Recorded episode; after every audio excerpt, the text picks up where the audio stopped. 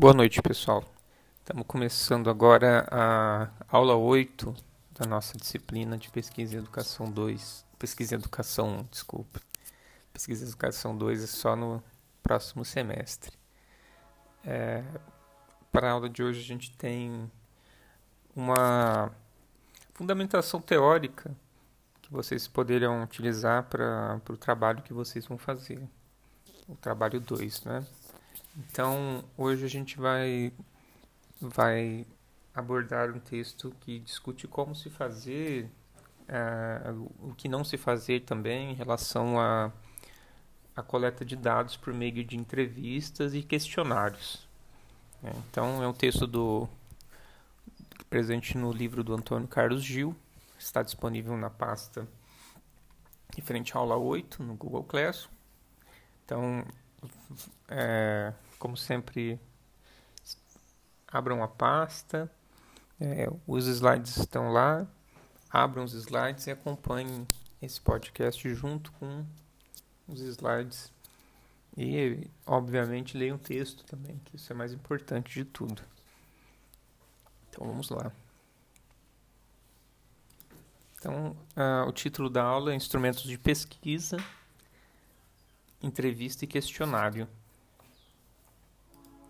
No slide 2, a gente vê que a entrevista se trata de um diálogo assimétrico, né? porque o entrevistador busca dados e o entrevistado vai e o entrevistada vai se apresentar como fonte. Né? O, o Gil vai dizer que muitos autores consideram a entrevista como a técnica por excelência na investigação social investigação social é o tipo de pesquisa que vocês vão fazer né? na área da, das ciências humanas e das ciências sociais, aqui vocês podem entender.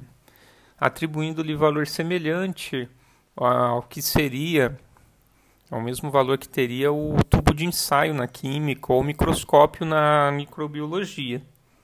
Então, é uma forma privilegiada de coleta de dados. Né? Vocês vão entrar em contato com suas fontes, né? assim como na química é necessário o tubo de ensaio ou na microbiologia se usa o microscópio. No nosso caso, a entrevista vai ter uma importância similar. No slide 3, nós vemos as vantagens da entrevista. Né? Vocês que vão fazer entrevista agora para a construção do trabalho 2. Né? Possibilita a obtenção de dados referentes aos mais diversos aspectos da vida social é uma técnica muito eficiente para obtenção de dados em profundidade sobre o comportamento humano, e os dados obtidos são suscetíveis de classificação e quantificação. Uh, no slide seguinte, a gente vê que não exige que a pessoa entrevistada saiba ler e escrever, isso é importante. Vocês podem entrevistar uma pessoa analfabeta. Isso inclui também crianças que estão né, não se alfabetizaram ainda. É possível fazer uma entrevista com, com, esse, com esses públicos. Ela apresenta flexibilidade, que o entrevistado ou entrevistada pode esclarecer o significado das perguntas, o entrevistador, desculpe. Vocês entrevistando, né, quando vocês forem entrevistar, vocês podem esclarecer o significado das perguntas, e adaptar-se mais facilmente às pessoas, às circunstâncias que nas quais a entrevista se desenvolve. Então, se a pessoa não entende a pergunta, você pode refazer a pergunta, né? reformulá-la no momento da aplicação, da, no momento da conversa, do diálogo. Possibilita captar também a expressão corporal do, do depoente da de, ou da depoente, né? quem está dando, seja quem está fornecendo o depoimento bem como a tonalidade da voz ou a ênfase nas respostas, né? Então, como vocês estão, vocês estariam frente a frente com a pessoa, vocês podem captar essas expressões corporais, né? Que tipo de, de ênfase a pessoa pode se emocionar com uma pergunta, com uma resposta, ou ficar mais nervosa, enfim, as emoções surgem na hora da, das perguntas e das respostas. Né? Isso pode ser captado por quem está fazendo a entrevista. Também no slide 5 nós vemos que há limitações. Né? a falta de motivação do entrevistado para responder as perguntas é uma limitação. Ele vai querer que aquele processo acabe rápido e não vai responder direito, né? Se ele tiver, não tiver interessado naquilo. A inadequada compreensão do significado das perguntas. Se a pessoa não entender bem a pergunta, ela vai responder do jeito que ela entendeu, né? O fornecimento de respostas falsas, determinadas por razões conscientes e inconscientes. Só pode mentir, né? bem uma resposta. É por isso que, paralelo à entrevista, também também no momento da análise da entrevista vocês têm que cruzar esses dados com outras fontes né, bibliográficas para poder é, confrontar as versões né se aquilo que a pessoa está dizendo corresponde ao fato, ou se ela mudou muito o fato, ou se ela quis falsear sobre aquele fato, né? se ela mentiu sobre aquele fato, enfim. Por isso é preciso cruzar os dados depois da coleta da entrevista. Ah, também, em relação às limitações, a gente tem a inabilidade ou a incapacidade do depoente ou da depoente é, para responder adequadamente. Né? No caso da pessoa ter um pouco vocabulário, ter um vocabulário restrito, conhecer poucas palavras, ser uma pessoa muito simples, ou ter problemas psicológicos também. Isso aí vai, vai, vai prejudicar o processo da entrevista. Também no slide 6 a gente vê a, como limitações a influência exercida pelo aspecto pessoal do entrevistador sobre o entrevistado, entrevistada, né?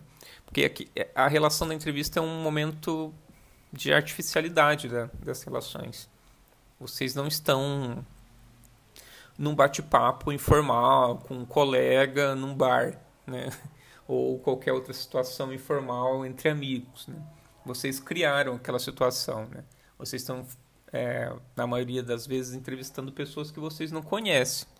Então, é, o fato de uma pessoa estar na sua frente, que uma pessoa que você não conhece, respondendo perguntas sobre a vida dela, sobre uma situação, é, pode causar uma vai causar né, uma estranheza e isso pode impactar na resposta, nas respostas que as pessoas lhe fornecerão. Né? Por isso que as pessoas têm que estar muito à vontade. A gente vai ver isso mais adiante, né, para poder responder da melhor maneira possível. Existe também como limitações aí a influência de opiniões pessoais do pesquisador sobre as respostas do depoente. Você pode conduzir né, a entrevista por um lado que ela não iria se você manifesta sua opinião né, muito veementemente durante o processo da entrevista a pessoa dá uma resposta e você fala, não, é isso mesmo, né? Ou não, não tem nada a ver isso que você está falando. Daí isso aí vai dando esse tom que você imprime na, nas suas respostas, nas suas concordâncias ou nas suas negativas em relação às respostas que você ouviu, pode alterar também as respostas que a pessoa vai dar na sequência né, para as outras perguntas. É muito importante se atentar para isso, né, evitar essas essas interferências nas respostas de quem você está entrevistando. Também, ah, por último, os custos com treinamento de pessoal e aplicação das entrevistas, né? Isso no caso de ser muita gente, de ser uma equipe, né? Isso pode ser um fator de que atrapalhe o processo. No slide 7, nós vemos as classificações, a classificação das entrevistas. As entrevistas é, po elas podem ser classificadas em mais estruturadas né, ou menos estruturadas. Então, as entrevistas mais estruturadas predeterminam um maior grau, é, em maior grau as respostas a serem obtidas. Né? Quanto mais estruturado, é, mais precisão você pode ter nessa resposta. Né? E uma entrevista menos estruturada, ela vai ser desenvolvida de uma maneira mais espontânea. Né? Então você não vai saber muito bem para que caminhos você está seguindo. Né? É mais livre. Existem então classificações, como as, entrevistas informais, as focalizadas é, por pautas e formalizadas. Né? Então vamos a cada uma delas aqui, a partir do slide 8. A entrevista informal, ela também é chamada de não estruturada, né? Ela é utilizada em estudos exploratórios para explorar realidades pouco conhecidas pelo entrevistador. Então você está ali mais livre, né? explorando o campo, uma área que você não conhece. Recorre-se, nesse caso, informantes-chave, né? pessoas de renome na área que se deseja pesquisar, para você conhecer melhor aquilo, aquele tema, já que você não conhece, que você está explorando pela, pela primeira vez. Né? No slide 9, nós vemos a entrevista focalizada. Ela vai ser similar à informal, mas ela enfoca um tema específico. Na anterior, você vai falar de, de forma geral sobre muitos temas. Né? Nessa aqui, você vai se debruçar em um tema específico. Ela é utilizada em situações experimentais para explorar aprofundadamente é, situações mais específicas. Você vai direcionar melhor o foco aqui, por isso que ela chama de entrevista focalizada o entrevistador, o pesquisador, né, entrevistador, deve estar atento para manter o foco no tema a ser explorado, não, não é, fugir muito daquele tema que se pretende conhecer. No slide 10 nós vemos a entrevista por pautas, que também é chamada de entrevista semi-estruturada. Né? Ela vai apresentar uma, uma estruturação maior, ela vai se guiar por pontos de interesse do entrevistador. Então ela é mais livre, só ela ela é uma, uma parte de uma perspectiva mais livre, só que ela tem uns, alguns pontos para você direcionar a, a entrevista para não ficar muito solta, né? Para ela não ficar uma conversa muito informal, de forma que você se perca. Né? Você já sabe mais ou menos o que você quer com essa entrevista. Né? Você já tem uma ideia do que perguntar. Né? Mas você não quer fazer uma pergunta fechada direto, então você tem alguns pontos que você vai levantar. O Gil vai dizer que o entrevistador, nesse caso, faz poucas perguntas diretas né?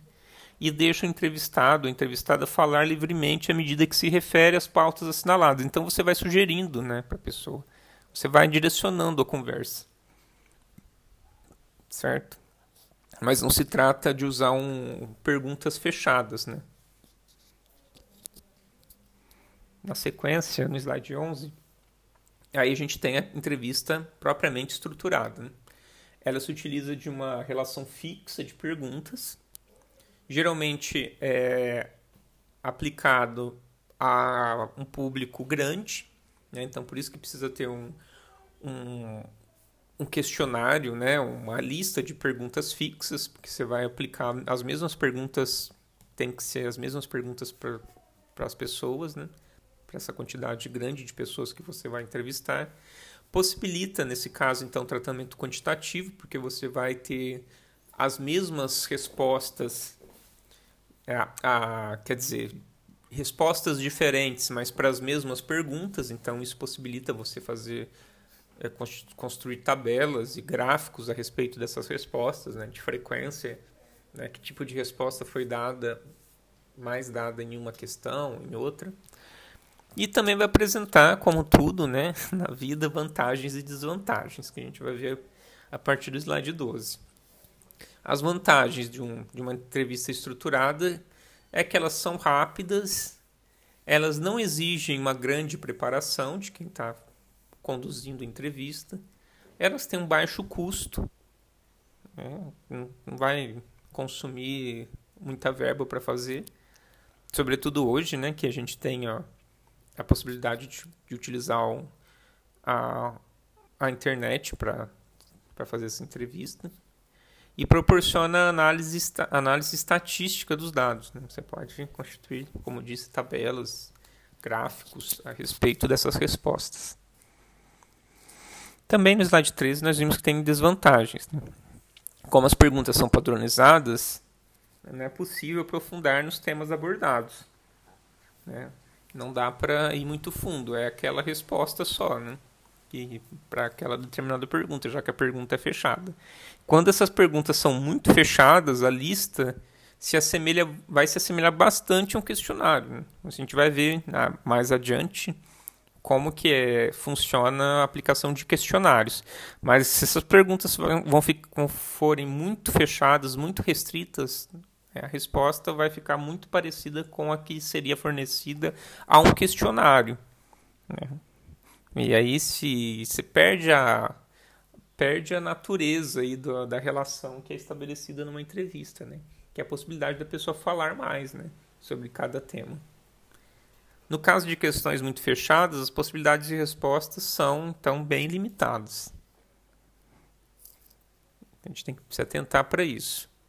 Chegando ao slide 14, a gente é, vê aqui como que a gente, como nós podemos conduzir a entrevista. Né? O modo de condução de uma entrevista vai depender dos objetivos que, essa, que a sua pesquisa, que você traçou para a sua pesquisa.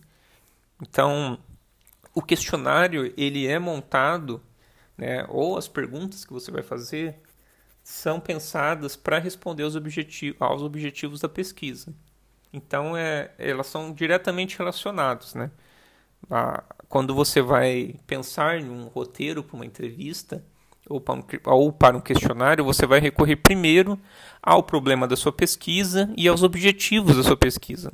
É dali que saem as questões para o seu questionário. A, o questionário ou o roteiro, a entrevista, ela vai servir para fornecer informações para sua pesquisa, para responder aos seus objetivos.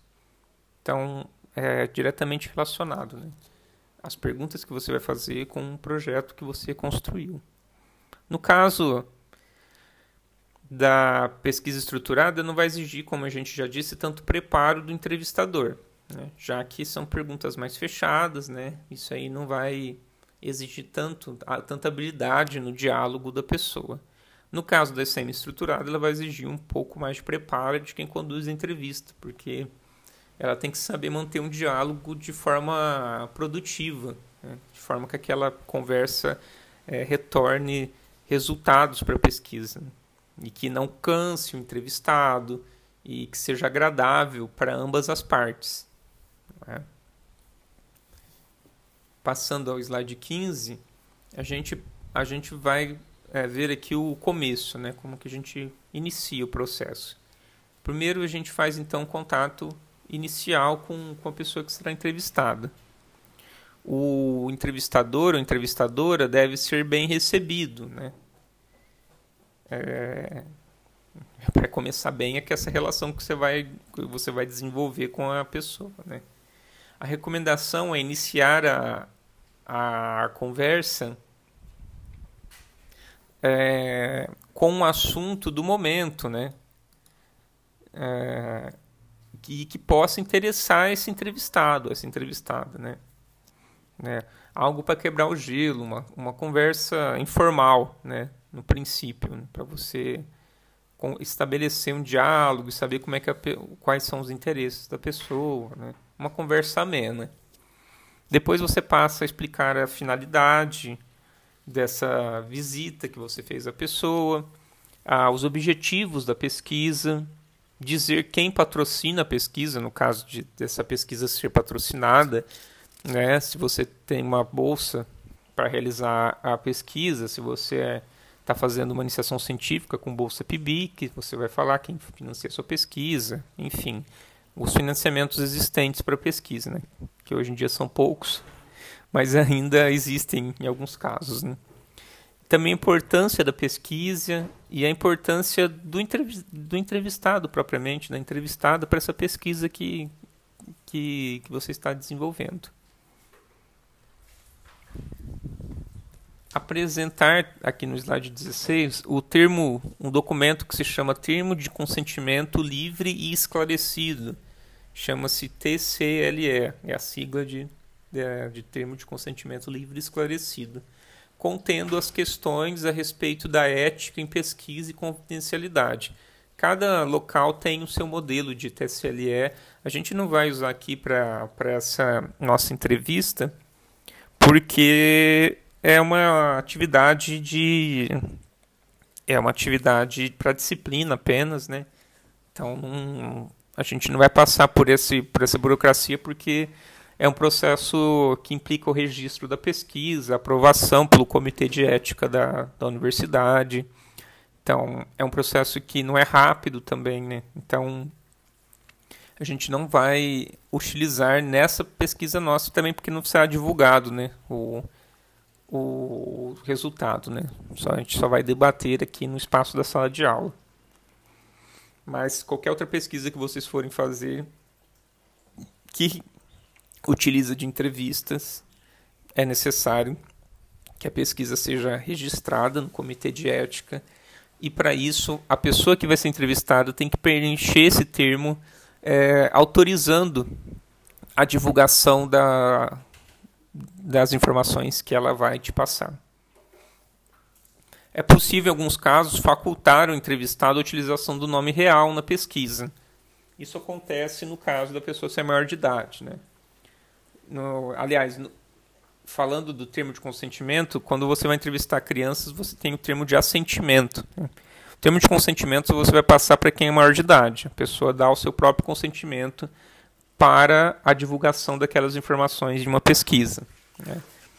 Quando se trata de menores de idade, crianças, adolescentes, é, quem vai preencher esse termo é são os responsáveis por, essa, por esse indivíduo. Né? É, eles vão eles vão dizer que concordam, no caso, né? ou se não concordam. Né? Esperamos que concordem, né? se eles assinaram, é, eles dizendo que concordam, se assim for, eles estão te autorizando a divulgar aqueles dados, né? É, já que a pessoa não tem maioridade ainda para poder assinar um, um, documento desse tipo. Né?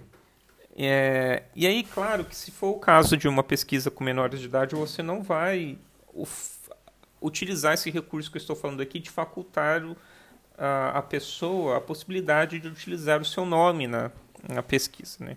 obrigatoriamente você vai atribuir um pseudônimo para essa pessoa. Você pode pedir para a própria pessoa escolher esse pseudônimo, né? O nome que você identificará, é, que você utilizará para identificar essa pessoa na pesquisa, sem utilizar o próprio nome dela, né? Preservando a sua identidade, já que essa pessoa, é, essa pessoa é, é menor de idade, mas assim, eu estou falando isso no caso de, da nossa área, que é a área de ciências humanas, né? mas tem muitas especificidades.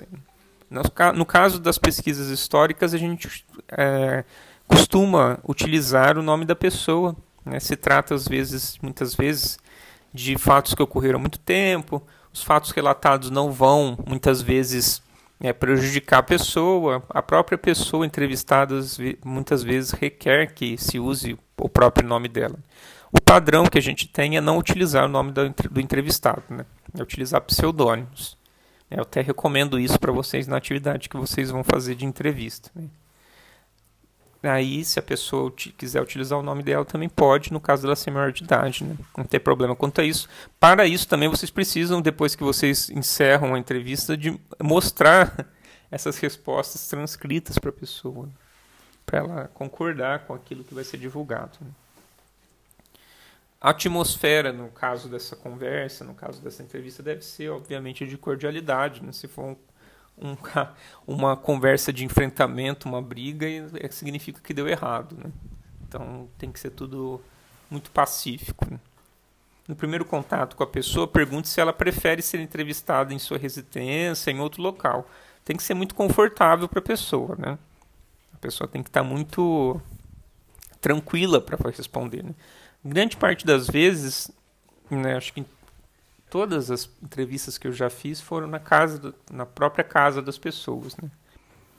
Elas preferem que o, é o lugar de maior é, tranquilidade, né? No caso de ah, na verdade, teve uma, uma pessoa que eu entrevistei que não foi na casa dela. Preferiu ser entrevistada no local de trabalho. Mas era um local muito tranquilo. Era um escritório fechado, não, não teve interrupções.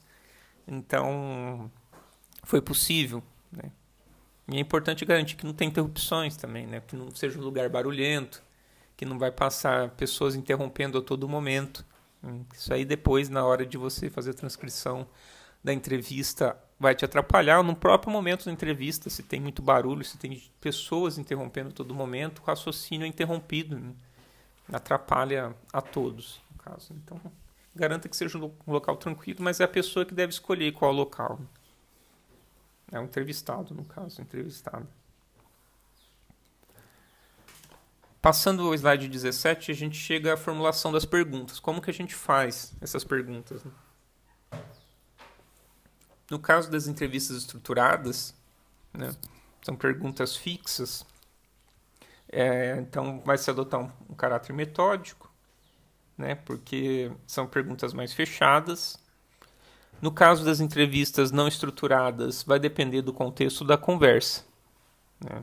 Isso, o contexto da conversa vai encaminhando a conversa para um lado ou para outro, né? Já que não tem um, um, roteiro fixo de perguntas que você está seguindo, essa conversa ela vai mais livremente. Né?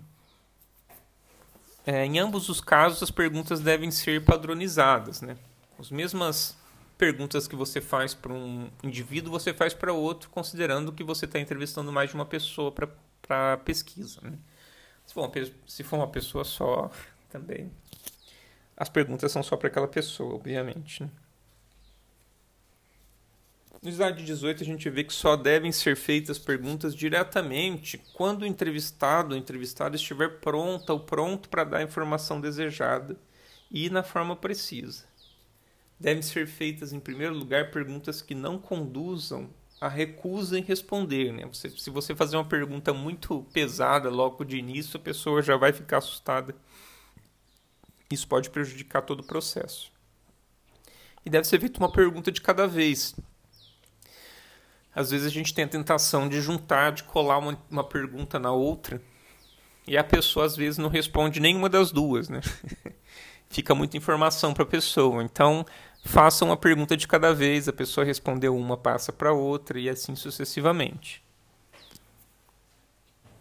Passando ao slide 19, as perguntas não devem deixar implícitas as respostas. Né? Tem, tem tipos de perguntas que a gente faz que já induzem a resposta, a pessoa já vai falar sim ou não de cara. Né? Se você tiver uma construção da, da pergunta de uma forma que induza a esse tipo de resposta. Né? a entrevista ela pressupõe um diálogo, né? Então você tem que fazer estímulos a esse diálogo. Se você fazer uma questão, se você construir uma questão que fecha essa possibilidade de diálogo, a pessoa já vai responder ali logo o que você perguntou, né? De, de uma forma é, de bate pronto, sem estender-se muito. Quando você vai entrevistar é, pessoas que têm um vocabulário mais restrito, sobretudo, isso é muito fácil de acontecer. A pessoa não vai querer se estender muito, né, porque também não tem como, não tem esse instrumento para falar muito. Né? Se você vai entrevistar é, é, crianças adolescentes, vai ser muito fácil você ouvir respostas como sim ou não. Né? Não tem um vocabulário muito desenvolvido, não querem se implicar muito. Então você tem que é, primeiro construir questões que não vão fechar a porta ao diálogo e também é, você tem que estimular. Se a pergunta se a pergunta que você fez não dava margem para uma resposta sim ou não e a pessoa respondeu sim ou não você deve estimular fazer é, investir na, nessa pergunta para que a pessoa fale mais né, sobre aquele ponto convém, convém manter é, na mente as questões mais importantes até que se tenha a informação adequada sobre elas. Então você pode voltar depois, né? A pessoa não respondeu ali ou, ou passou direto, começou a falar de outra coisa, você deixa ali, faz uma anotação na sua, no seu roteiro de, de, de, de perguntas e depois, num outro momento da conversa, você volta para aquela pergunta, refaça de, outra, de outro modo. Né? Para a pessoa responder, né? Às vezes ela não faz por, por intenção, não faz intencionalmente, às vezes escapa, começa a falar de alguma coisa e entra em outro assunto e acaba esquecendo da pergunta que você fez e pode ser que aquela pergunta seja mais importante do seu questionário. Né? Então, depois você volta a ela. Né? No slide 20, nós vemos que, as na, que nas entrevistas é, estruturadas, as perguntas devem ser feitas como estão no formulário. Então, a, a estruturada são perguntas mais fechadas, né? É, o próprio nome diz, né? São entrevistas estruturadas, tem uma estrutura muito bem demarcada. E deve seguir exatamente a mesma ordem de aparecimento. Então você vai fazer a pergunta de 1 a 10 do jeito que está posto, né? de 1 a 10. Só se altera essa ordem quando o entrevistado ou entrevistada não compreende a pergunta. Aí você você pula, né? A pessoa não entendeu, não está conseguindo, você, no caso de uma entrevista estruturada, você passa para a próxima. Quando você vê que não tem jeito, que a pessoa não vai conseguir. Né? Aí no slide 21 a gente vai àquela questão que eu anunciei para vocês anteriormente, que é o estímulo a respostas completas, né? É, porque às vezes as respostas elas são incompletas ou elas são obscuras, né? Não vem do jeito que a gente pensou que poderia vir, né? Com a potencialidade, com a potencialidade que a gente espera, né? Que, que tenha. Nesses casos é necessário estimular uma resposta mais clara, né?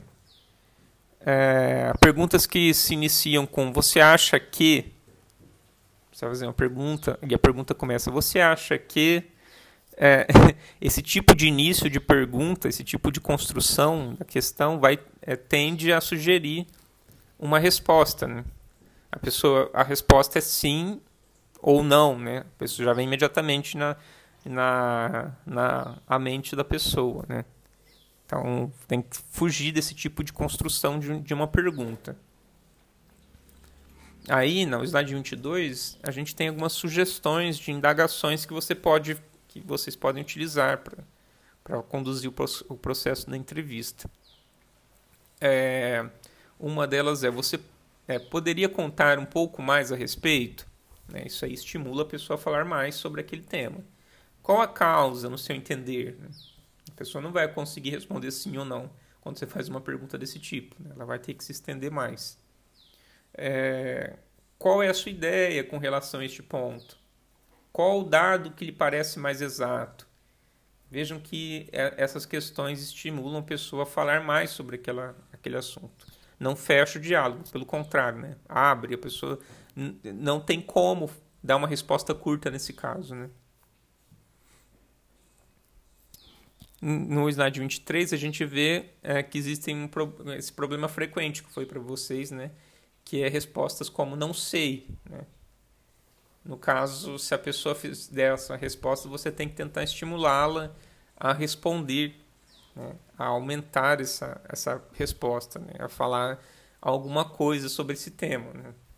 Afinal de contas, você selecionou essa pessoa em um universo né, pelo menos é isso que se espera, de pessoas que podem responder aquelas questões que você está querendo saber. Né? Claro que pode ser que eu sempre tenho a ideia das pesquisas em história da educação, que é a área que eu trabalho. Né?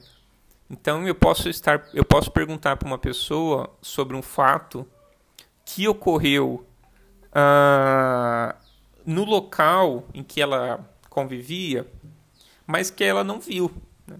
que ela não esteve presente. É, então não vai saber mesmo, né? Então não existe esse caso da pessoa não saber mesmo. Né? Ela pode ter uma ideia sobre o que aconteceu, né? Pode ter ouvido falar.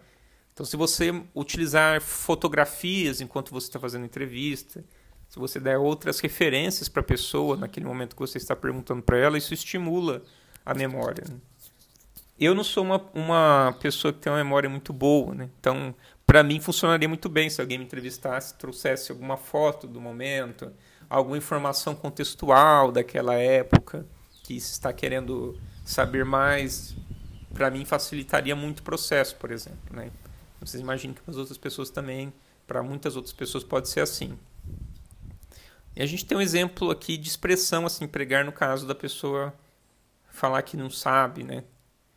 Aqui o Gil vai falar que é, que entende que esse é um problema que geralmente é, você pode dizer, entendo que esse é um problema que geralmente não preocupa muitas pessoas, mas eu gostaria que me falasse um pouco mais a respeito. Né? É um exemplo é, hipotético, né? para você estimular a pessoa a falar mais sobre aquele tema que ela falou simplesmente não sei. Né? Passando ao slide 24, a gente chega ao registro das respostas. mediante o registro das respostas, no caso, vai depender do tipo de, de entrevista que, você está fazendo, né? Hoje em dia, é, se a entrevista for feita a, a, se você for conversar com a pessoa a distâncias, essa entrevista pode ser gravada em, em a imagem, né, dessa, dessa conversa, né, a, a, a gravação em vídeo, né.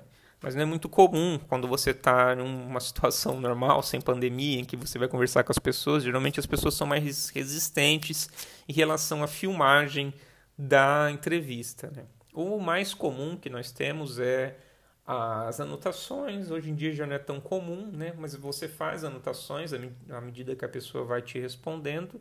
E a gravação de voz, né? o que isso é muito comum. Isso não inibe tanto a pessoa né? porque não vai aparecer a imagem dela. A pessoa fica menos resistente quando você diz que a entrevista, que a forma de captação da entrevista será a gravação de voz, né? Você pode usar um gravador para isso, né? Ultimamente, o celular ajudou bastante nesse caso, né? Todos os celulares têm é, a função de gravação de voz. Isso aí facilitou muito o trabalho. Né? Mas é claro, quando você está anotando, você está ouvindo você está gravando, melhor dizendo, a entrevista, você vai fazendo anotações sobre o que a pessoa está te falando, sobre pontos importantes, que coisas que a pessoa te traz ali no momento. Né? Então, a prática das anotações também é utilizada concomitante com a da gravação. No caso da entrevista ser estruturada, o Gil recomenda dispor de um formulário sobre a mesa, dispor, dispor esse formulário de que você vai utilizar com a pessoa sobre a mesa ou superfície lisa, é atentar-se ao formulário e a, ao entrevistado concomitantemente, né? que vai responder perguntas que são fechadas, né? então você deve ter atenção aos dois, né? ao formulário e à pessoa que está respondendo esse formulário. Aqui no slide 25 a gente vê a recomendação de começar a anotar somente depois que o entrevistado começar a responder. Né? obviamente. Usar ponto de exclamação quando o tom da resposta se impede, né? Você tá, no caso de você estar anotando, né? E anotar, isso é importante, alguns aspectos e atitudes do entrevistado que possuem alguma significação útil, né? Se a pessoa se emocionou com aquela com aquela pergunta, no caso de ser só uma de, de, uma forma de captação ser a gravação de voz, às vezes você, a, obviamente quem está lendo depois, né, o trabalho, né, a pessoa só, só vai ter acesso ao que você transcreveu daquela resposta. Ela não vai ouvir o áudio que você ouviu. É, no caso de ser no caso de ser por imagem, a pessoa também não vai ver, né? Você vai transcrever apenas o, o, o, o áudio, né? Então você vai ter que descrever né? o que a pessoa qual a atitude que ela teve, se foi uma coisa muito impactante, se foi algo que seja de fato significativo para aquele tipo de, de resposta. Né? A pessoa pode ter se emocionado na hora de fazer a per... de, de, na hora de falar, na hora de lhe dar a resposta. Isso aí pode ser importante no processo, né? Você deixar anotado, né? No caso, na hora de você passar essa essa parte da entrevista para o seu relatório final de pesquisa, é, a pessoa que vai ler vai saber que naquele momento a pessoa ficou emocionada, ficou com raiva, enfim, qual a reação que ela teve no momento daquela resposta. Vejam que não é qualquer reação, né? A pessoa vai ter várias reações, ela vai mexer o braço, ela vai ter algum tipo de tique, ela vai suar, depende da resposta, né? Se você acha que aquilo é útil para aquele momento, você anota. Né? Mas não é qualquer reação que você vai anotar.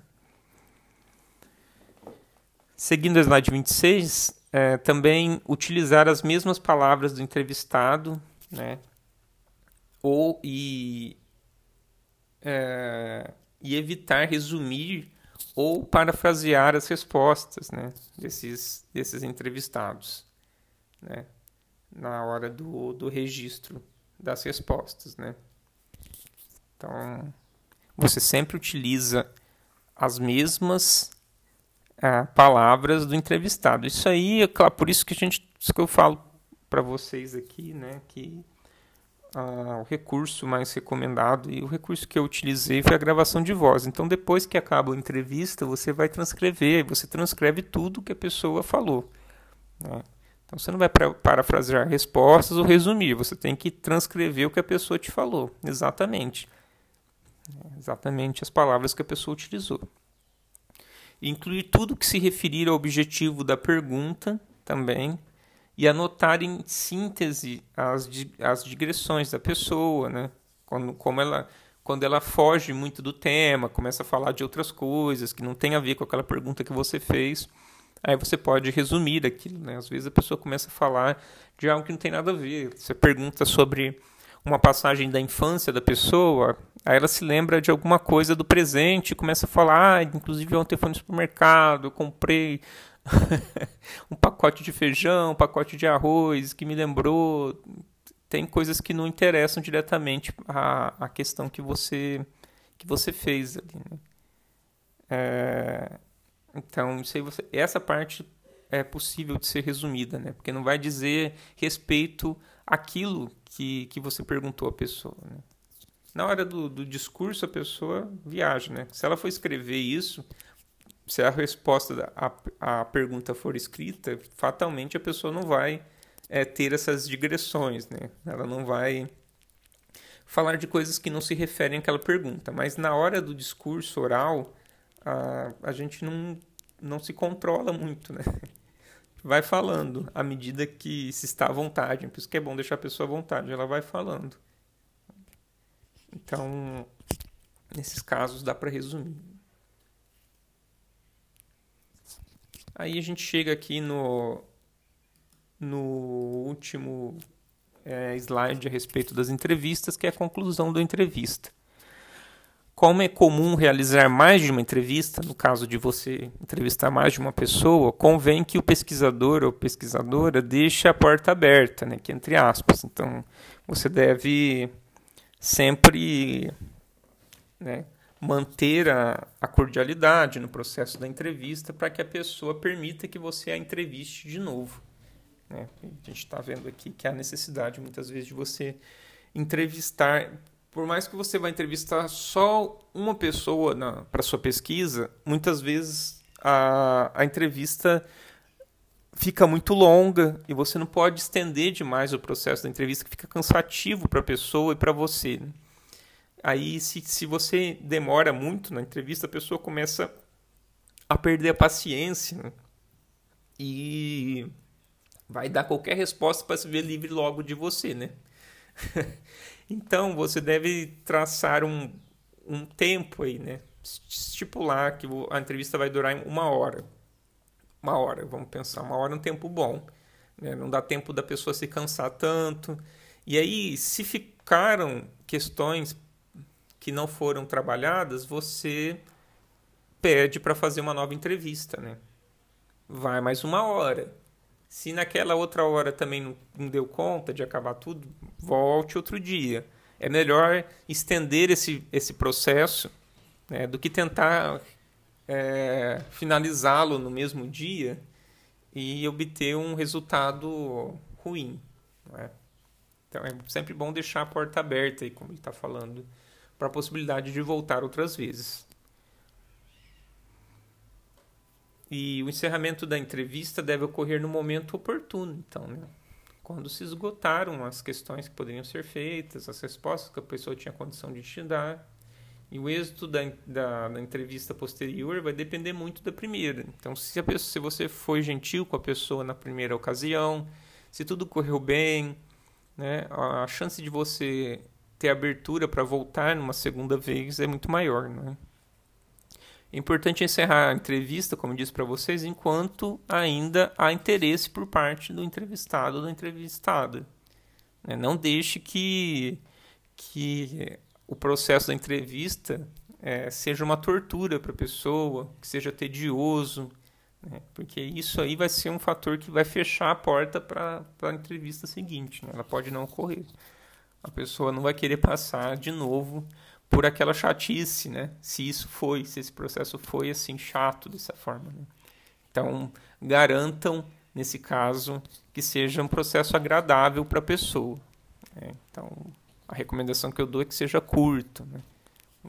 que a, a, conversa seja curta, que ela não se estenda por muito por muito tempo. Né? Uma hora ali, se a conversa estiver rendendo muito, uma hora e meia, né? Não faça mais do que isso. Se precisar de mais, volte outra vez, né? Para continuar. Não dê também um intervalo muito grande para voltar, né? Senão, é, se você entrevistar a pessoa em, em março e depois só voltar em setembro, a pessoa não vai nem lembrar mais de você. Né? Então, já marque para próximo, né? Para semana seguinte. Não deixe um intervalo muito grande entre as, entre as entrevistas. Passando ao slide 28, a gente, a gente discute agora o questionário. É outra técnica de investigação, né, de coleta de dados, que aqui no caso é composta por um número mais ou menos elevado de questões apresentadas por escrito às pessoas. Nesse caso, não haverá o diálogo.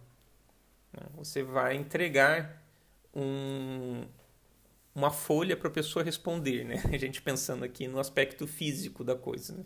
Hoje em dia, os questionários, é, na maioria das vezes, são feitos, é, são passados para as pessoas de forma online, né? É, esse processo facilitou bastante a possibilidade de, de atingir um público maior, né? se assim a pesquisa exigir. A diferença em relação à entrevista é que não vai usar a oralidade para a resposta. Né? A pessoa vai responder, se for em papel, com a caneta, se for no computador, digitando a resposta. Né? No slide 29, a gente vê as vantagens desse processo, desse, dessa forma de coleta de dados. Ela possibilita atingir um grande público, mesmo que espacialmente disperso, né? sobretudo com a internet, sobretudo com os questionários online. Né? Você pode entrevistar pessoas do mundo inteiro. Quer dizer, entrevistar não, né? Você pode coletar dados de pessoas do mundo inteiro. Não tem nada, não tem uma barreira que te impeça de mandar um, questionário para a China, para a Índia, para a Rússia. Né? a não ser a língua, né? Ah, ele implica menores gastos, então, também com o pessoal, uma vez que quem aplica não necessita de um treinamento rigoroso, né? é só entregar, enviar o e-mail ou, ou colocar o papel para a pessoa preencher e garante o anonimato também. Né? Aqui no slide 30 a gente vê que ele é flexível, as pessoas podem responder no momento que julgarem mais adequado. Você mandou e-mail para a pessoa, o e-mail fica lá na caixa de e-mail dela. A hora que ela sentir mais à vontade, ela vai lá e responde. E isso facilita. Né? Existem alguns questionários que você pode interromper a resposta quando ele é muito grande e voltar. Né? Você salva as respostas, as respostas que você já deu, volta em, em outro momento para continuar. Né? Por exemplo, aqui no caso no, aqui no caso dos professores da FMS, nós temos que preencher anualmente uma, uma planilha com várias questões a respeito das, das nossas produções, né, para progressão funcional na carreira. E é um, é um questionário bem longo. Então, aqui existe esse recurso de você salvar e voltar em outro momento, porque se você for encarar aquilo de uma vez só, é, você vai se cansar. Né? Então, isso já é previsto. Ah, no caso da, da, da avaliação também, né? Da, da autoavaliação que a gente faz, né? Vocês já devem ter respondido um questionário e dá, tem há essa possibilidade de você salvar e voltar para responder em outro momento, né? Então é muito cômodo para a pessoa né? e é bom que seja assim mesmo. Né? Os respondentes e as respondentes não são influenciados nesse caso pela opinião do pesquisador e da pesquisadora, né? já que no caso de questionários online, a pessoa não está nem presente. Né? Então, reduz, essa, essa, reduz o contato né? e os problemas que podem advir desse contato entre entrevistado e entrevistador, entrevistadora. Também existem limitações, né? Tem vantagens e desvantagens. As limitações é que exclui as pessoas analfabetas. Na entrevista a gente viu que a gente pode entrevistar pessoas analfabetas, que não vai é, requisitar que a pessoa saiba escrever né, para fazer uma entrevista. Agora, no caso do questionário, a pessoa tem que saber ler né, e escrever para poder responder. Exclui quem não compreende a questão. Então, se a pessoa também tiver for, for alfabetizada, mas não mas tiver o nível de, de baixo de alfabetização, né, é, tiver problemas de compreensão, ela também vai ficar, ela também não vai conseguir responder a contento. Então, a gente tá, aqui está se referindo propriamente ao analfabetismo funcional, né? A pessoa consegue ler, mas não consegue interpretar a questão. E aí também isso vai prejudicar o processo. Outra limitação é que impede o conhecimento das condições em que foi respondido. Você não está junto da pessoa, né? Você não sabe como que ela respondeu isso, né? Ela pode ter respondido numa condição horrível. Você pode ter mandado para a pessoa e ela estava num ônibus, no metrô, em pé, às seis da tarde, voltando para casa, lotado, é, emparedado, e resolveu, por algum motivo, responder naquela hora com o celular, né? em pé, às seis da tarde, cansado, depois de um dia de trabalho. É, imagine que como que as respostas sairão nesse caso. Né? Isso você não tem controle, você mandou, a pessoa responde no momento que for mais adequado para ela. E esse pode não ser o melhor momento para ela. A gente espera que a pessoa reserve o melhor momento, mas nem sempre é possível. Uh, no slide 32 a gente vê que também que não oferece garantia de que a maioria dos respondentes devolverá o questionário preenchido. As pessoas não têm obrigação de, de responder, né? então você pode mandar para 50 pessoas e não voltar a 50, a 50 respostas, né? os 50 questionários respondidos. É um risco também. Uh, apresentam poucas questões, pois quando são extensos costumam não ser respondidos, né? então já deve, já deve ser previsto, já devem ser previstas poucas questões. Se você manda um questionário extensíssimo, a pessoa já desanima de cara, né? Pensa em vocês, né? Vocês recebem um questionário que tem 200 perguntas. Você fala, não, não dá. É demais. Ou é no caso, como eu disse no caso dessas autoavaliações que nós fazemos aqui, no, no, a gente tem a possibilidade de salvar e voltar em outro momento. Quando é muito, quando não tem como, quando é extenso mesmo, é, existe esse recurso, né? Mas não que não desmotive, né? Acho que desmotiva bastante um questionário que é muito longo. Uh, também existe problema de objetividade. Né? Os itens podem ter significado distinto para cada respondente. Então, isso aí vai da habilidade também do, da, de quem formulou as perguntas né, no questionário. As perguntas não podem ter um significado distinto para cada pessoa que responde. Cada pessoa tem que entender o sentido que você quis que ela entendesse. Né? Não pode ser dúbia a questão. Senão você vai ter respostas diversas, respostas é, diferentes do que deveriam ser. slide para pensando em não correr esse risco, a partir do slide 33 a gente tem a construção do questionário. Então consiste basicamente em traduzir os objetivos específicos da pesquisa em itens bem redigidos. Eu falei para vocês lá no princípio, né?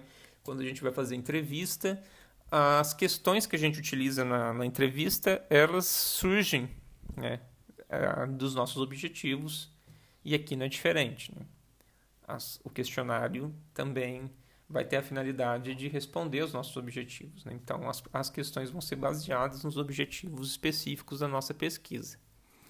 Por isso, também, os objetivos da pesquisa devem estar muito bem construídos, né?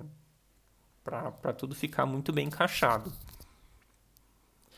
A partir do próximo semestre, vocês vão começar a pensar a partir do próximo semestre, a partir do próximo ano, vocês vão começar a pensar na construção da, dos projetos de vocês, né, de pesquisa. Né, quem não começou ainda, né, a, na disciplina de seminário de pesquisa 1, a gente começa a fazer os planos de pesquisa de vocês e a gente vai trabalhar essas questões é, mais detalhadamente. Né? Vocês vão colocar a mão na massa mesmo, né? construir um, um um projeto, um plano de pesquisa. A gente vai então aqui no slide 34 a forma das perguntas. São três categorias. Né? São abertas, fechadas ou duplas. Né? A aberta, na aberta, o interrogado, interrogada, responde com suas próprias palavras. Né? Então são questões abertas, né? Você já deve ter respondido. É pouco recomendado para estudos descritivos ou explicativos, é mais recomendado para estudos exploratórios, quando você não conhece muito bem o campo você está adentrando né, naquela área pela primeira vez, naquela área de estudos, você vai deixar a pessoa responder mais livremente para você conhecer né, aquele objeto que você está investigando. As questões fechadas, né, nesse caso as respostas são prefixadas, sim e não, né, múltipla escolha também. Né. É. Também vocês já devem ter respondido várias dessas questões nas, na vida de vocês. E existem as questões duplas também, né, que vão reunir é, questionários com, com questões duplas, né, que vão reunir perguntas abertas e fechadas. E agora no slide 35 a gente passa ao conteúdo das perguntas. Né? Ah, as perguntas sobre fatos vão se referir a dados concretos, né? idade, sexo, estado civil. É por onde a gente começa geralmente, seja o questionário ou seja o roteiro de é, entrevista, né? Quando a gente vai fazer entrevista, a gente começa por questões mais simples, né? Que é para a pessoa se sentir animada com aquele, com aquele processo. Né? Então, perguntas que a pessoa tem é, muita facilidade para responder. Ela não vai ter nenhum problema em responder aquela pergunta, né? Tais como idade, sexo, estado civil, né? Aqui no caso do, do questionário, né? no caso da, da entrevista a gente muda um pouco, mas vai mais ou menos nessa linha. A gente começa com questões mais simples, já progressivamente a gente vai ah, aumentando a complexidade ou, ou tocando em questões mais sensíveis, né? Isso não deve ser feito logo de cara. Então a gente começa as, com essas perguntas sobre fatos. Né? Depois também tem as perguntas sobre crenças, né?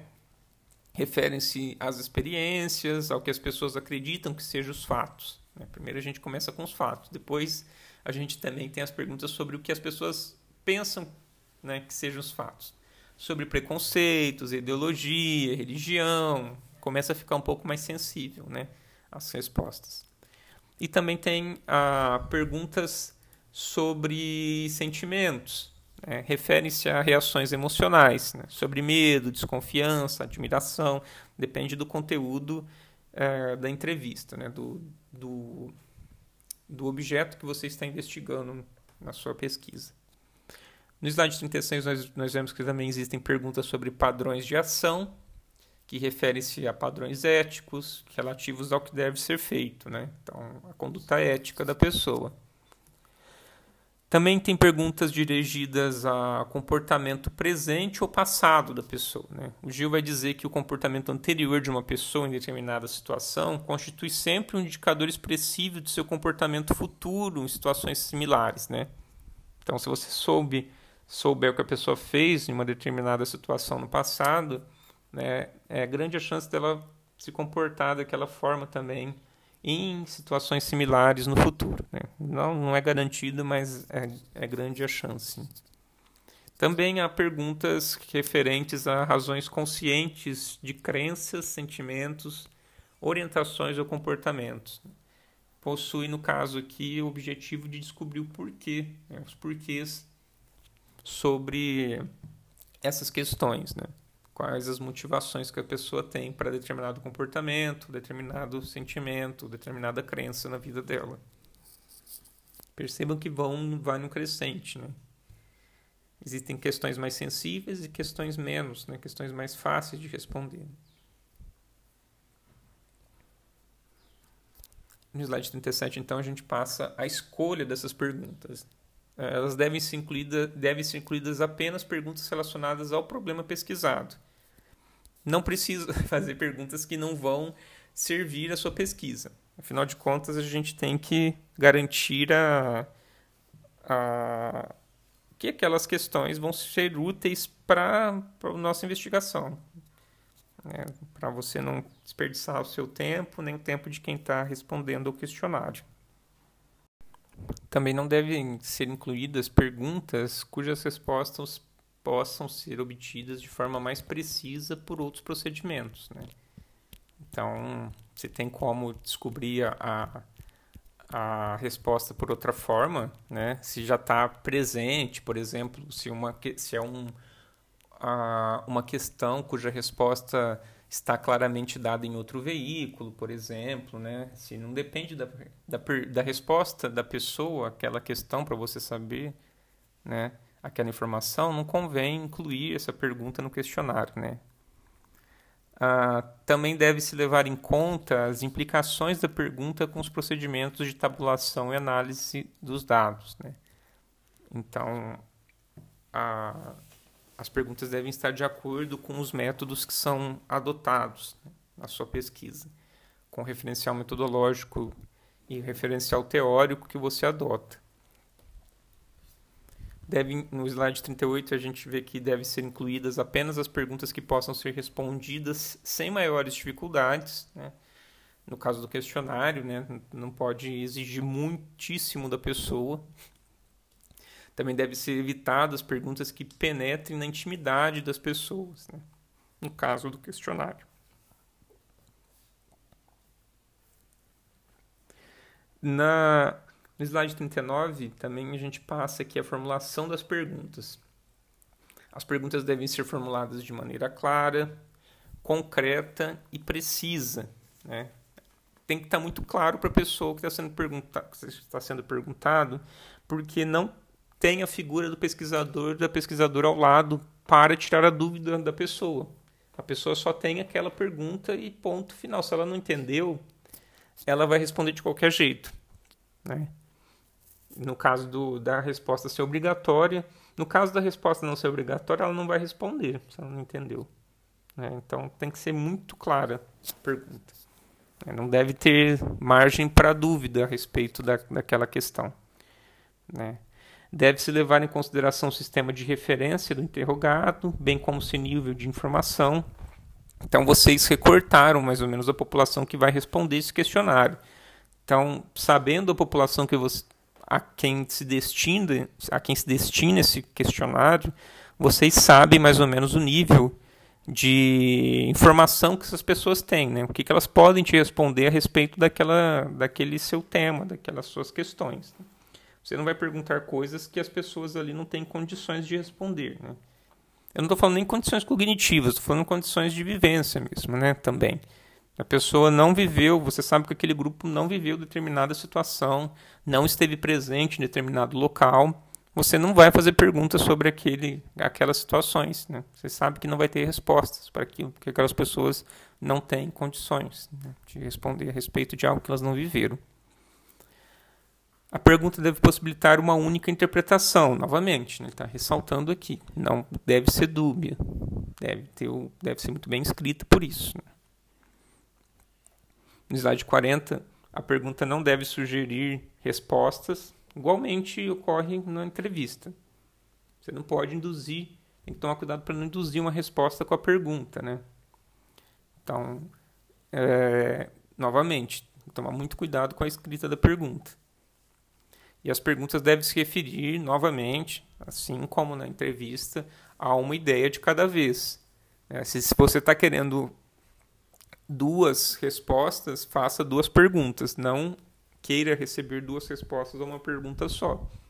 Isso vai confundir a pessoa que está respondendo o questionário. Agora, no, no slide 41, a gente passa ao número de perguntas, né? como já, a gente já viu aqui anteriormente é preciso levar em consideração o possível interesse desses respondentes pelo tema pesquisado. Né? Então, como disse, vocês recortaram a população, vocês sabem quais são mais ou menos os interesses, o nível de interesse, o, quais, qual o nível de interesse das pessoas por aquele tema. Em geral, aqui tem um número aqui de 30, mais ou menos, né? 30 perguntas, né? Que o Gil recomenda que o questionário não tenha mais do que 30 perguntas. 30 perguntas é muita pergunta. É pergunta pra caramba. Então, uh, os temas que a gente deseja pesquisar, se ficar ali em, em torno de 30 perguntas, a gente garante que a pessoa não, não se canse muito na hora de responder. Né? Mas pense que 30 é bastante. Né? 30 já é um número bem elevado. No slide 42, a gente passa a ordem das perguntas. Então, evitar que, que a resposta de uma questão contagie as demais. Né? Então, a, as perguntas devem ter ali a, a sua resposta. É, cada pergunta deve ter uma resposta que se encerra em si. Né? Uma, res, uma resposta é, não pode responder a outras perguntas, né? senão a própria pessoa que está respondendo vai achar estranho. Né? Vai pensar, nossa parece que eu já respondi aquilo anteriormente, né? Então, por isso que é preciso tomar muito cuidado com a escrita. Né? A gente vai ver mais adiante a necessidade de fazer um teste também para evitar esse problema, né? Outra, outra dica aqui é evitar mudanças bruscas de tema. Deve-se explicitar claramente que o assunto foi alterado. Né? Então, para isso também existem existem questionários que, que têm campos, né? Então, por exemplo, tem cinco campos de, de questões. Né? Então, quando a pessoa muda de campo de, de questão, ela sabe que ela mudou de assunto. Né? Então, você pode dividir por assuntos. Né? Cada bloco de cinco perguntas, por exemplo, se refere a um determinado assunto.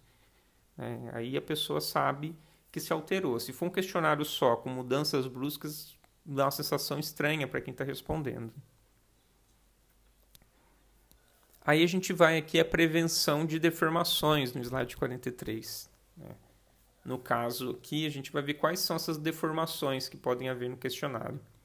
Uma delas é a defesa de fachada, né? na qual o respondente, a pessoa que está respondendo o questionário, acredita que está sendo julgado, que suas, e suas respostas, nesse caso, então, serão defensivas, estereotipadas ou socialmente desejáveis. A pessoa não vai responder é, com sinceridade aquela questão, né? Se ela, se ela acredita que está sendo julgado, né, as respostas dela eh, vão ser no sentido de se defender a respeito daquela questão. Então, evite iniciar, se você tiver questões tão sensíveis assim, evite, como eu já falei, iniciar o questionário com, exatamente com essas questões, né? porque isso vai dar o tom de todas as respostas da pessoa. Se já vem uma pergunta muito sensível logo de cara, a pessoa já vai ficar fechada do, já no princípio, né? Já falar ah, que esse questionamento, a pessoa que está respondendo vai pensar, nossa, isso aqui é para me pegar, né? eu vou tomar muito cuidado com todas as questões. Então evite começar com perguntas muito sensíveis logo no princípio. A outra deformação é a defesa contra a pergunta personalizada. Perguntas como, entre aspas, o que você pensa sobre? Ou, na sua opinião, etc., tendem a provocar respostas de fuga. Né? A pessoa, tá, a pessoa tem, tende a fugir desse tipo de, de questão também. Né? Então, utilize questões indiretas para evitar essa defesa. Né? Não, não seja muito. Aqui no caso de questionário, né? No caso da entrevista, vocês viram que isso, que esse tipo de, de pergunta pode ser feita, mas no caso do questionário atrapalha. No slide 44 a gente tem a deformação conservadora. Então, o Gil vai dizer que é natural que as pessoas a, a, apresentem resistência às mudanças, né? o que provoca respostas inclinadas ao conformismo. Recomenda-se, então, cuidado com o tom utilizado nas perguntas. Né? Novamente, né? muito cuidado com a forma que vai escrever a pergunta. Isso pode afastar ou pode ter uma, uma resposta que você não aproveite depois, né? E isso se liga à questão posterior, que é o efeito das palavras estereotipadas, né? Então, ó, cuidado com o tom aqui, né? Isso se manifesta aqui nessa, nessa questão. Palavras muito fortes vão deixar a pessoa com a... vão acender o alerta na pessoa, né? Palavras como comunista, nazista, crente, burguês, dentre tantas outras, possuem uma carga emocional muito grande. Né? Quando a pessoa vê uma palavra assim, ela já, ela já fica alerta para o que vem na sequência. Quando essas palavras estão presentes numa pergunta, elas podem distorcer a resposta. Então, evite esses termos, entre aspas, chocantes nas perguntas. Ah, também a influência de referência à personalidade de destaque. Né? Então, a menção a, a uma personalidade pode interferir na resposta. Né? Então, evite de citar, evite citar pessoas que estejam em evidência naquele momento na mídia. Né? Isso aí pode distorcer a, a resposta da pessoa também. Né? Você está achando que, que vai fazer menção a pessoa famosa, que a pessoa vai gostar daquela menção que você está fazendo, quando na verdade a pessoa pode odiar aquela pessoa, aquele, aquela personalidade que você mencionou, e a resposta dela já vai ser toda torta, por causa, justamente por causa desse exemplo que você trouxe na pergunta. Né?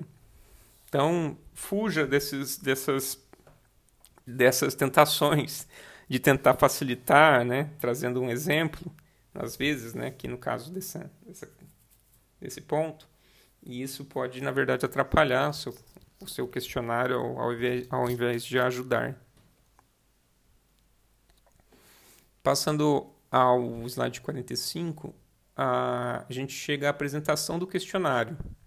As respostas, então, devem ser dadas sem a presença do pesquisador da pesquisadora, que é justamente para dar essa esse conforto da pessoa não se sentir pressionada dela responder no momento que ela achar adequado. Se você entregar e ficar ali na, na porta esperando, a resposta vai ser diferente é, do que se a pessoa tivesse escolhido um momento mais adequado para a resposta. É, é necessário é, que é, o Gil chama atenção para a apresentação gráfica, né? o tipo de papel que você vai apresentar à pessoa. Aqui ele está falando no caso de impressos, né? a diagramação do texto, o espaçamento entre as linhas. Sigam, o, sigam o, os manuais de formatação, né? Para fugir do, de, uma, de um formato muito, muito exótico que pode afastar a, que pode prejudicar o entendimento do, do questionário, né? pode atrapalhar a leitura. Hoje em dia a gente já pega tudo mais ou menos pronto, né? A maioria do, dos questionários é feito pelo Google, né? Então a gente já tem mais ou menos aquelas formatações padrão, padrão ali, né? mas existem ainda existe ainda a prática de passar o questionário em papel, né? Aí é bom ter esses cuidados. Também as instruções para preenchimento, né? Informe, com caracteres distintos a forma como o questionário deve ser preenchido. Né? Então tem que ser muito bem claro para a pessoa como que ela deve. Vocês devem se lembrar, né? Quando vocês vão participar de alguma prova, né? vestibular, do Enem, existem instruções de como você deve preencher né? as respostas. Então isso vale também para um questionário de pesquisa. Né? Ah, tudo tem que estar muito claro para quem vai responder. Você não pode representar um empecilho, né? A pessoa tem que se concentrar na resposta que ela vai dar. A forma não pode ser um empecilho né, para isso. No slide 46, a gente tem também a necessidade da introdução do questionário. Né? Então, você informa sobre o patrocínio, novamente, se existe o financiamento da sua pesquisa, as razões que determinaram a realização dessa pesquisa. Né? Isso tudo vai na introdução do questionário. Existe um textinho introdutório. Né? E, nesse textinho você também explica a importância das respostas do pesquisado é, e confirma para essa pessoa que o anonimato dela está garantido, que ela está respondendo aquele questionário e que ninguém, além do pesquisador, saberá, às vezes nem o pesquisador saberá, né, quem que é. O pesquisador deve saber porque ele enviou, né? mas é, ninguém, no, além dele, saberá quem respondeu. Né? Na hora da, da análise, na hora da, da transcrição dessas questões, na hora que seu trabalho for publicado, o nome da pessoa que respondeu não vai aparecer. Né? Isso aí garante uma tranquilidade para a pessoa, né? para ela responder mais livremente, sem medo de ser julgada pela resposta que ela deu. É que a gente vem para uma questão importante na slide 47, que é o pré-teste do questionário. Trata-se de uma prova preliminar para evidenciar possíveis falhas na redação do questionário. Eu sempre falei para vocês aqui todo o tempo que é preciso se atentar à redação, que é preciso escrever de uma forma que não cause dubiedade, mas às vezes escapa, né? A gente está lá na, é, a gente fica viciado no nosso texto e às vezes as, as falhas nos escapam, a gente passa a não perceber mais. A gente lê tantas vezes né, o mesmo texto que erros que às vezes podem ser evidentes para outras pessoas, para nós passa batido. Nesse sentido, a gente ah, uma dica aqui que o, que o Gil dá é que esses questionários sejam aplicados eh, anteriormente, né? ao início da pesquisa, a 10 ou 20 pessoas que pertencem àquela mesma população pesquisada. Né? É o mesmo grupo que você, pessoas de, que compõem o mesmo grupo que você vai, que você pretende passar o questionário. Após a aplicação desse pré-teste, os indivíduos que responderam devem ser entrevistados, né, se for possível. Né? Hoje em dia isso está difícil por conta das nossas restrições é, para expressarem as dificuldades que eles encontraram. Isso aí ajuda você a sanar dúvidas, né? A pessoa vai dizer para você, olha, aquela questão ali tá, não está muito bem escrita, aquela outra dá margem para dupla interpretação, ou mesmo questões básicas, né? Ó, tem uma vírgula deslocada ali, aquela palavra que você utilizou não está muito bem colocada. Isso aí ajuda você a, a retirar, né?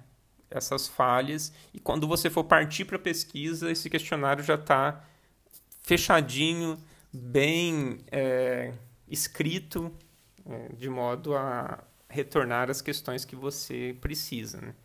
Então, ele vai ter esse pré-teste tem o objetivo de assegurar a validade e a precisão desse questionário.